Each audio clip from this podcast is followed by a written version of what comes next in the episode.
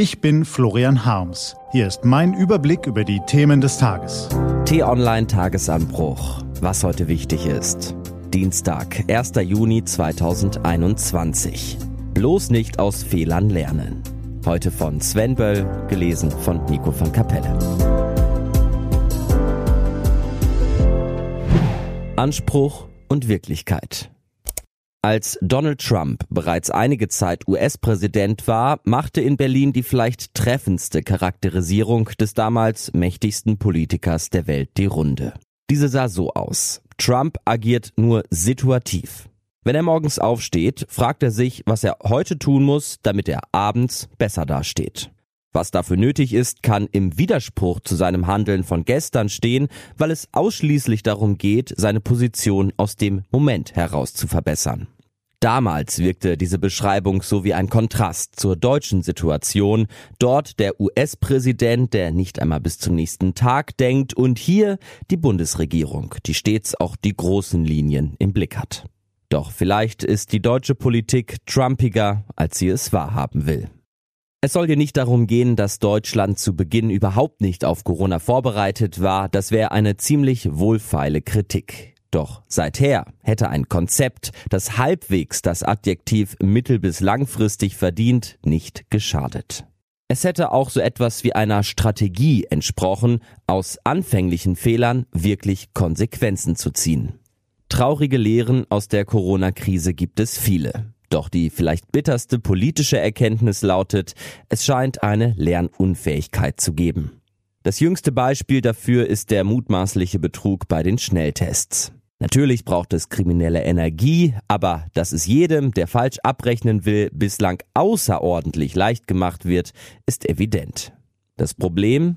Die Testzentren wurden im Frühjahr von jetzt auf gleich aus dem Boden gestampft. Gesundheitsminister Jens Spahn war derart unter Druck, dass er offenbar darauf verzichtete, wirksame Kontrollmechanismen zu etablieren. Hauptsache, es wird rasch überall getestet. Und weil ja der Bund bezahlte, haben sich andere Beteiligte wie die Länder nicht weiter gekümmert. Dabei war absehbar, was dabei passieren kann, zumal ein abschreckender Präzedenzfall existierte. Als es im Frühjahr 2020 unter anderem an Masken fehlte, kauften Bund und Länder alles auf, was auf den Weltmärkten zu finden war. Wie schamlos sich nicht nur einzelne Abgeordnete an dieser Not bereichert haben, ist inzwischen bekannt.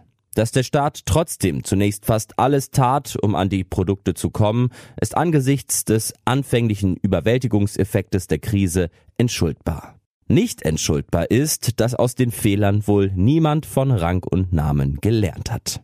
Das gilt auch für Wirtschaftsminister Peter Altmaier und Finanzminister Olaf Scholz. Bereits im ersten Lockdown bestand das Problem nicht darin, dass die Regierung zu wenig Geld zur Verfügung gestellt hätte. Nein, knauserig war sie in dieser Krise wirklich nur beim Impfstoff.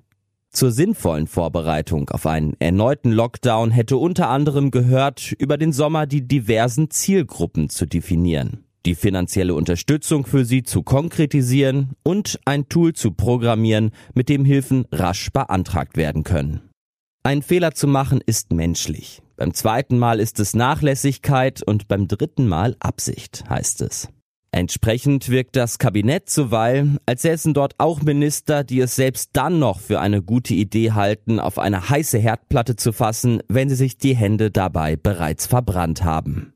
Das ist auch deshalb ärgerlich, weil ein besseres Krisenmanagement wahrlich kein Problem mangelnder Ressourcen ist.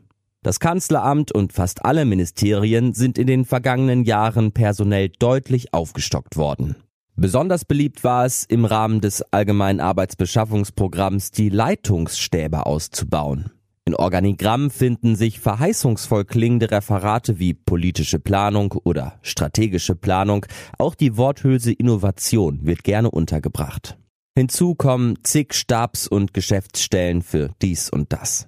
Viele dieser Einheiten haben durchaus den Blick nach vorne gewagt, aber offenbar vergebens. Es wirkt, als seien die aufgeblähten Ressorts eben doch im Wesentlichen dafür da, dass ihr Minister möglichst gut dasteht. Und zwar heute. Denn wer weiß schon, was morgen ist. Na klar, Sie können jetzt sagen, so schlimm sei es doch auch gar nicht, in anderen Ländern würden die Dinge noch schlechter funktionieren, das mag sein. Aber hätten wir unzählige erfolgreiche Unternehmen, wenn diese sich mit mittelmäßigen Produkten zufrieden gäben, weil Konkurrenten vermeintlich noch miesere haben? Best in Class. Heute, morgen, übermorgen. Und auch danach. Das sollte der Anspruch der deutschen Politik sein. Sonst müssen wir uns um das, was Politiker gerne Zukunftsfähigkeit nennen, bald wirklich mehr als nur ernsthafte Sorgen machen. Was heute wichtig ist. Die T-Online-Redaktion blickt für Sie heute unter anderem auf diese Themen. Gesundheitsminister Jens Spahn und RKI-Chef Lothar Wieler informieren ab 10.30 Uhr über die aktuelle Corona-Entwicklung. Die Europäische Umweltagentur stellt am Mittag den Badegewässerbericht der EU vor. Und das Grauen von Tulsa.